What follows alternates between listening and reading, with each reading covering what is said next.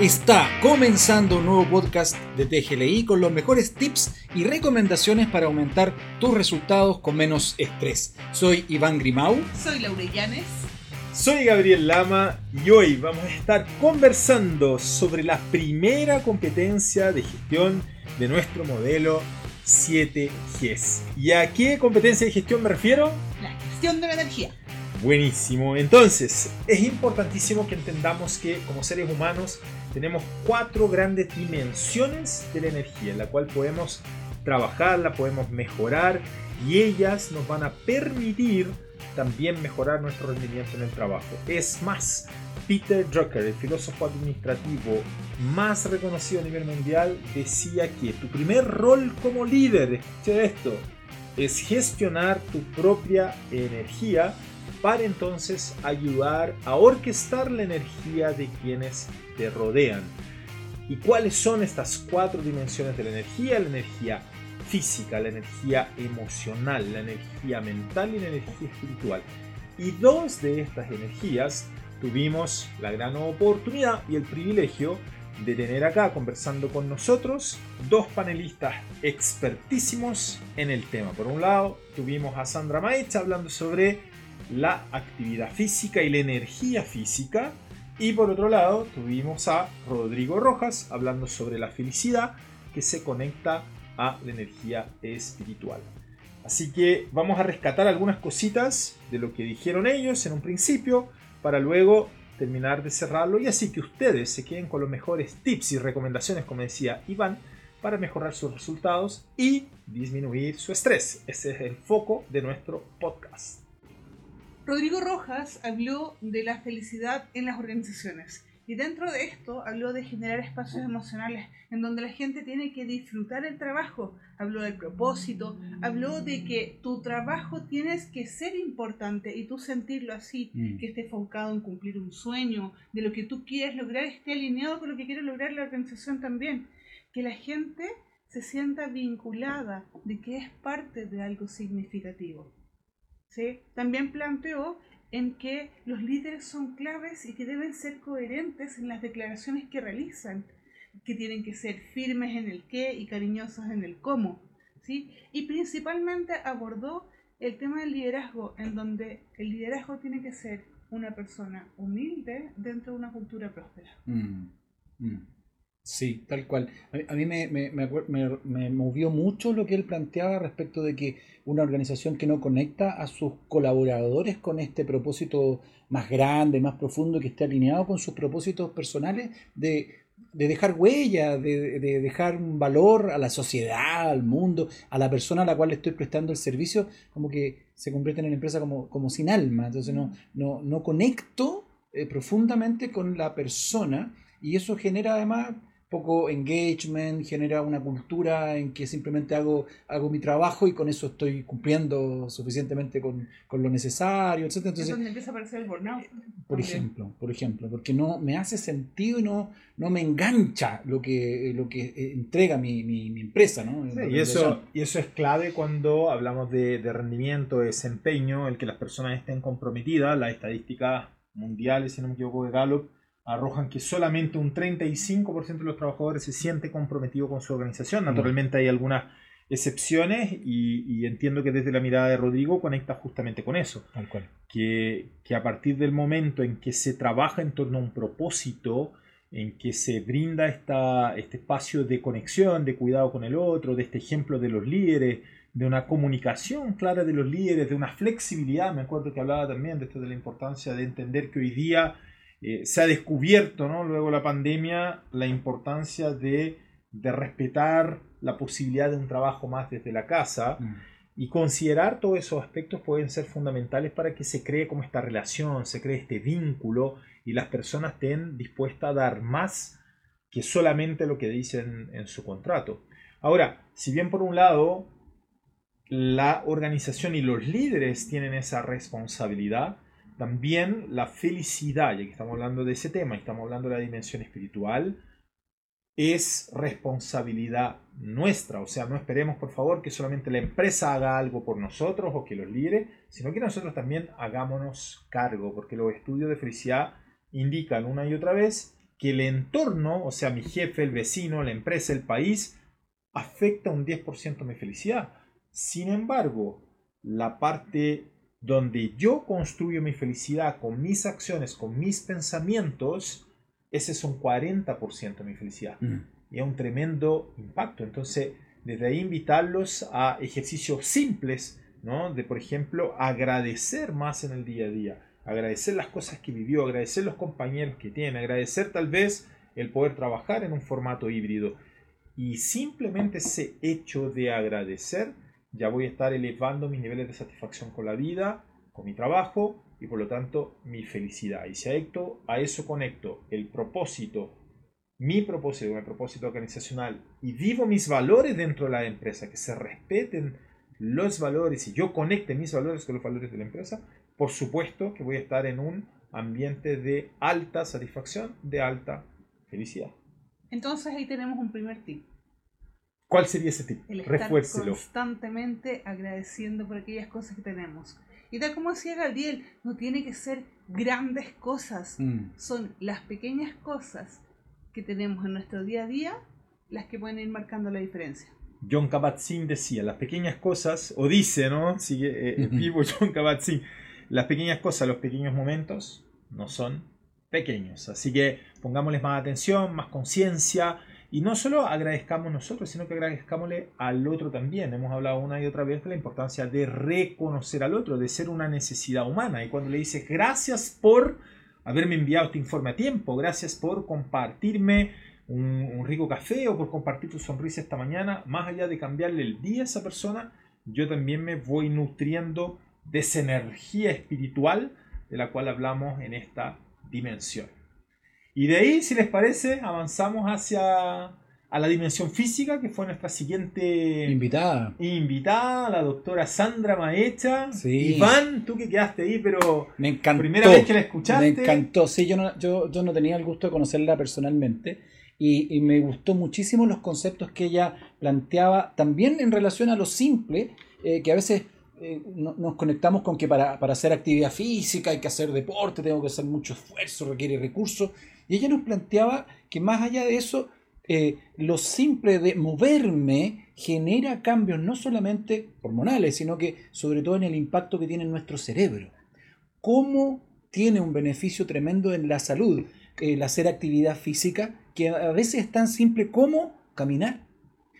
¿Cómo subir una escalera subir, eh, eh, elegir no un ascensor, sino que subir por, por, la escalera, salirme la escalera mecánica del mall y subir por la escalera normal, estructural. Eh, o caminar por la escalera mecánica, si también sirve. Que, uno debiera hacerlo, ¿no? Si no, ponte a la derecha de la escalera, o ponte, ponte, ponte a la derecha para que los demás pasen por tu lado izquierdo, eso es importante. No tenemos esa cultura, pero el beneficio en la salud probablemente, si es caminar 4.000, 5.000 pasos al día, y óptimo ella nos comentaba, ¿no? 10.000 dicen, dicen los últimos estudios. Pero está súper demostrado que el hecho de generar cambios en nuestra presión arterial, generar cambios en nuestra frecuencia respiratoria, impacta positivamente nuestra actividad cerebral y disminuye las posibilidades de tener Alzheimer, algo que nos da mucho miedo, porque muchas veces la hipertensión arterial, hablando de temas de salud, la diabetes, sí, pueden ser un tema para todos, pero que me digan que voy a reducir mis niveles de demencia senil o de Alzheimer por el hecho de moverme, me impacta. Sí, eso, eso era lo que ella decía, ¿no? Que genera mayor impacto y que la gente más conecta. Ahora, de todas maneras, eh, cuando, cuando hago las recomendaciones relacionadas a mejorar el rendimiento, me voy a colgar un ejemplo súper simple que ustedes están dando, como subir la escalera. Tengo una reunión, tengo una presentación de negocios que hacer y tengo mi oficina en el piso 8, subo los 8 pisos por la escalera, porque cuando llegue allá arriba, naturalmente descanso un poquito, respiro para llegar con la, la, frecuencia respiratoria acelerada sin poder hablar. Eh, pero naturalmente voy a llegar así con mi cerebro hiperconectado, o sea, los neurotransmisores se, activan, se despliegan hormonas que me permiten estar mucho más atento, mucho más agudo, mucho más entusiasmado en lo que voy a estar presentando. De hecho, nosotros estamos así de prendidos porque subimos recién la escalera antes de hacer este, antes de Hasta, hacer, acá, hasta el piso hacer 8. este podcast. Hasta el piso 8, Ahora, tal cual. Más allá, para que podamos seguir avanzando, de, de lo que decía Sandra en, en, la importancia de esta dimensión física, de hacer actividad física, de moverse, de contar los pasos, como decía y tú, y, y de estar más de pie también decía, es fundamental complementar eso con dos cosas que también lo validó ella como experta y profesional de la salud, la importancia de un buen descanso, de dormir, de asegurar tus horas de sueño, sueño. 7 a 9 horas de sueño idealmente al día y de asegurar una nutrición de calidad en el transcurso del día, que sea balanceada. Recuerden que si bien nuestro cerebro pesa solo el 2% de nuestro peso corporal, Así es. consume hasta un 25% de la energía de la cual nos nutrimos durante el día y por eso es tan importante la alimentación, no solamente para tu cuerpo, sino que también para que tu cerebro funcione bien. Entonces, si sumamos actividad física, descanso y nutrición, la sigla ADN, vamos a garantizar una óptima energía física.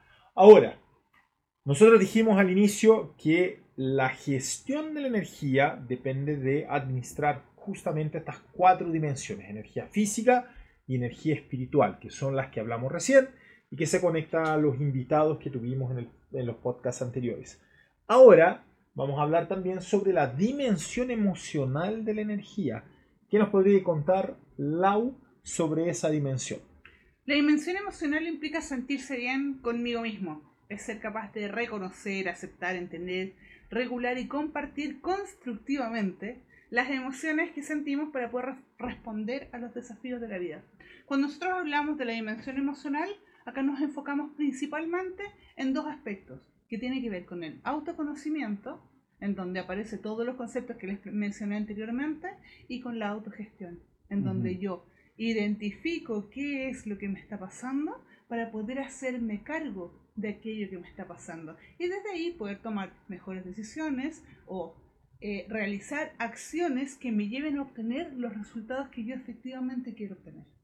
En el fondo es salirme del automático, ¿no? Que claro. las emociones me pasan, eh, me capturan. Entonces soy prisionero de, de, mi mundo emocional y no como que no me hago cargo de ellas, ¿no? Entonces como sí, claro. eh, gestionarlas adecuadamente tiene que ver con qué emoción eh, es la más adecuada para la situación que estoy viviendo, para la conversación que necesito tener.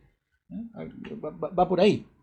Se conecta mucho con el, el, hecho de estar presente, de poner mi foco, mi atención en lo que estoy viviendo, en lo que me está pasando y qué me está pasando con lo que está pasando. Exactamente. Porque más importante que lo que sucede es cómo yo respondo a eso, entender que existe ese pequeño espacio, por más rápido que sea, uh -huh. y que es responsabilidad mía. Y a mí me conecta mucho lo que tú estás planteando recién, justamente con las dos primeras dimensiones del modelo de, de Goleman de la inteligencia emocional, cuando él habla de la autoconciencia y la autogestión. Entonces, chequeo cómo estoy, cómo me estoy sintiendo, y si necesito hacer algún cambio, me hago cargo y genero ese cambio, sea escuchando música, llamando a un amigo, paseando por el parque, abrazando un árbol, o sea, alternativas hay muchísimas cuando requiero cambiar mi emoción. Yo diría que eso es la maravilla de las emociones, que se pueden cambiar fácilmente, ¿no? es súper fácil cambiar las emociones, tal cual como dices tú. Tiene que ver con poder cambiar la interpretación que yo estoy haciendo de una situación para poder cambiar la emoción que estoy sintiendo. No sé si les ha pasado alguna vez de que escuchan algo que creían escuchar y cuando le dicen, no, no, no, si no te dije eso, es como, ah, cambia inmediatamente la emoción que estoy sintiendo. O de repente, más, más simple aún, que creen que se les perdió el teléfono y empiezan a sentir como miedo o una angustia porque no encuentro el teléfono, no encuentro el teléfono, Sí. el teléfono aparece Sí. y en dos segundos fue como... ah, Ah, y la y emoción pasé, cambió. y pasé, y pasé de tres, tres o cuatro estados emocionales en, en menos de un minuto. Sí, Claro. y, y la- aparece Es- y la es un emoción súper cambia. buen O sea, ejemplo. así de simple Ujú. es poder, eh, así de simple funcionan, así de simple, así de complejos como funcionan nuestras emociones. Sí, y entender que estamos hablando de situaciones naturalmente del día a día, cotidianas, pero que sí pueden afectar, que sí te pueden llevar a lo que hemos hablado del secuestro emocional, cuando entras en una bola de nieve, que terminas cayendo en una situación pésima eh, me acuerdo mucho y nosotros ocupamos esas películas en los talleres o extractos de la película de Relato Salvaje, que justamente va ocurriendo una cosa detrás de otra en cascada y te lleva a resultados catastróficos. Sí. Sin embargo, siempre hablando como de esta de este estado emocional y situaciones más desde lo cotidiano y desde la simpleza. Entendemos que hay un área ya más profunda de las emociones que pueden requerir terapia, que pueden requerir especialistas y no, no nos estamos metiendo ahí, no nos vamos a meter ahí tampoco, Ujú. sino que más desde lo cotidiano y de cómo ser más consciente y gestionarlas ¿no? de mejor manera. Para cerrar el tema emocional hay una frase adaptada que quiero compartir con ustedes, que es, sentir emociones es fácil, pero sentir la emoción en la magnitud adecuada, con la persona adecuada, en el momento adecuado, eso es solo cosa de sabios. Esa está adaptada Ahí está, ahí está el desafío. Ahí está el desafío. Está buenísimo. Y, y la Lau ya fue cerrando esto porque probablemente, dado que nosotros hablamos al inicio de las 7 Gs, que son las 7 competencias de gestión, que te va a llevar a mejores resultados, que va a disminuir el estrés, que va a aumentar el rendimiento, la efectividad tuya como profesional, como emprendedor, como empresario y la de tu equipo también, viene un apartado porque dentro de esas 7 competencias de gestión está justamente la gestión emocional. Y ahí vendrá un podcast que estaremos profundizando en eso. Ya hay una guía ¿no? que tenemos en TGLI que puedes descargar de manera gratuita donde aparecen los principales tips y recomendaciones para que puedas gestionar mejor tus emociones. Por ahora estamos en, en la gestión de la energía y nos queda una última dimensión porque ahí son cuatro, la física, la emocional, la espiritual y ahora la Mental. de la cual poder conversar. ¿sí? Dentro de la energía mental tenemos algunas prácticas que son fundamentales. Primero, para mantener tu mente con energía, estar aprendiendo constantemente. Constantemente. Ser una persona y era un crack, un genio, decían algunos. Albert Einstein, él decía, no soy demasiado inteligente, soy demasiado curioso. Mm. Y el aprender de manera constante te va a permitir mantener tus niveles de energía mental allá arriba. Ujú. Así de simple. Entonces aprender un nuevo idioma, aprender a tocar un nuevo instrumento musical, aprender más de tu propio negocio o aprender algo totalmente distinto de tu negocio es algo que te va a ayudar. Y hay dos cosas más que pueden ser fundamentales también considerar dentro de las recomendaciones para trabajar tu energía mental, que es meditar, de que te va a permitir concentrarte en tu respiración, en este caso, en ese momento en tu cuerpo, conectarte contigo sin interferencias. Una de las fórmulas que más nos gusta compartir es la fórmula de rendimiento humano, donde decimos que tu rendimiento en cualquier disciplina, en cualquier profesión, depende de tu potencial menos las interferencias. Y estas interferencias pueden ser reales, pero también pueden ser imaginarias. Entonces, la meditación es un tremendo ejercicio para poder potenciar tu energía mental. Si logras concentrarte en ti mismo por algunos minutos, va a ser también después más fácil concentrarte en otras cosas e incluso que te afecte menos la variabilidad emocional. O sea, que estén ahí, tú estés secuestrado, como decíamos Sí, recién, sí, sí. por tus emociones.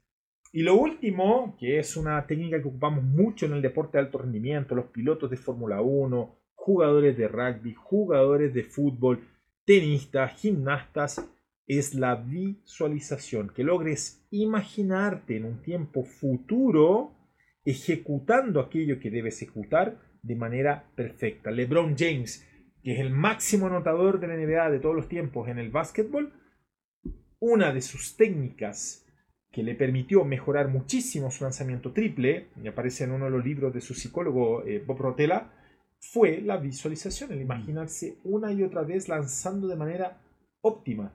Y así también Michael Phelps, el récord histórico de medallas olímpicas, también desde los 13 años visualizando los movimientos perfectos de su brazada, de su patada en la piscina para llegar hacia la excelencia. Y eso lo podemos ocupar también antes de, nuevamente, una presentación de negocios, antes de una reunión, antes de una conversación o de situaciones cruciales. Esas son las tres prácticas por excelencia que puedes aplicar, que puedes practicar para mejorar en tu energía mental, Mental. en la dimensión mental. Y ahí yo creo que estaríamos siendo ya el recorrido completo en estas cuatro dimensiones que son parte de la gestión emocional. Emocional. Y aprender a administrarlas es algo que no lo aprendimos en su momento en el colegio, tampoco probablemente en la universidad, no, no es parte de, de una malla curricular hablar de la gestión emocional, de la gestión de la energía, y es eso lo que nosotros sí, como de GLI, nos hemos especializado y de lo cual hablamos nuestro método de las 7 Gs. Y esta es una de esas eh, gestiones, de esas capacidades que nos interesa mucho que puedas tener a la mano estos tips que te van a ayudar a tener mejores resultados, pasándolo mejor, sintiéndote mucho mejor de lo que puede ser que te estés sintiendo hasta el día de hoy, con mucho esfuerzo, con mucha eh, energía mal enfocada. Y cuando lo hacemos de una manera adecuada, nos va a ir mucho mejor. Ok, entonces, ¿les parece que recordemos los tips? Dale, la. Ya, muy bien. Entonces, primero gratitud. No solamente dar las gracias por lo que tengo, o por lo que hago, o por lo que me pasa a diario, sino que también darle las gracias a los otros. Segundo, el ADN. Actividad física, descanso y nutrición. Tercero, el aprendizaje constante. ¿Sí? Siempre estar buscando nuevas cosas que aprender. La visualiz- visualización, o sea, el imaginar los resultados que quiero obtener y que dependan de mí, no que involucre a otros. Y por último, la meditación. Con un minuto de meditación que hagamos al día, ya estamos haciendo más de lo que hacíamos antes. ¿Algo más que quieran agregar? Agregar que eh, no dejes de escuchar todos los podcasts que están de TGLI en Spotify, en esta plataforma, eh, donde este es el, si bien es cierto, el primero de los que tienen que ver con las siete competencias de gestión de TGLI. Eh, este ya es el podcast número 20, así que hay harto material que puedes escuchar, entrar a nuestra página web, descargar también las guías que están disponibles con muchísima información que tienen que ver con nuestras siete competencias de gestión de TGLI. Hasta un próximo podcast. Un abrazo. Adiós. Que estén muy bien.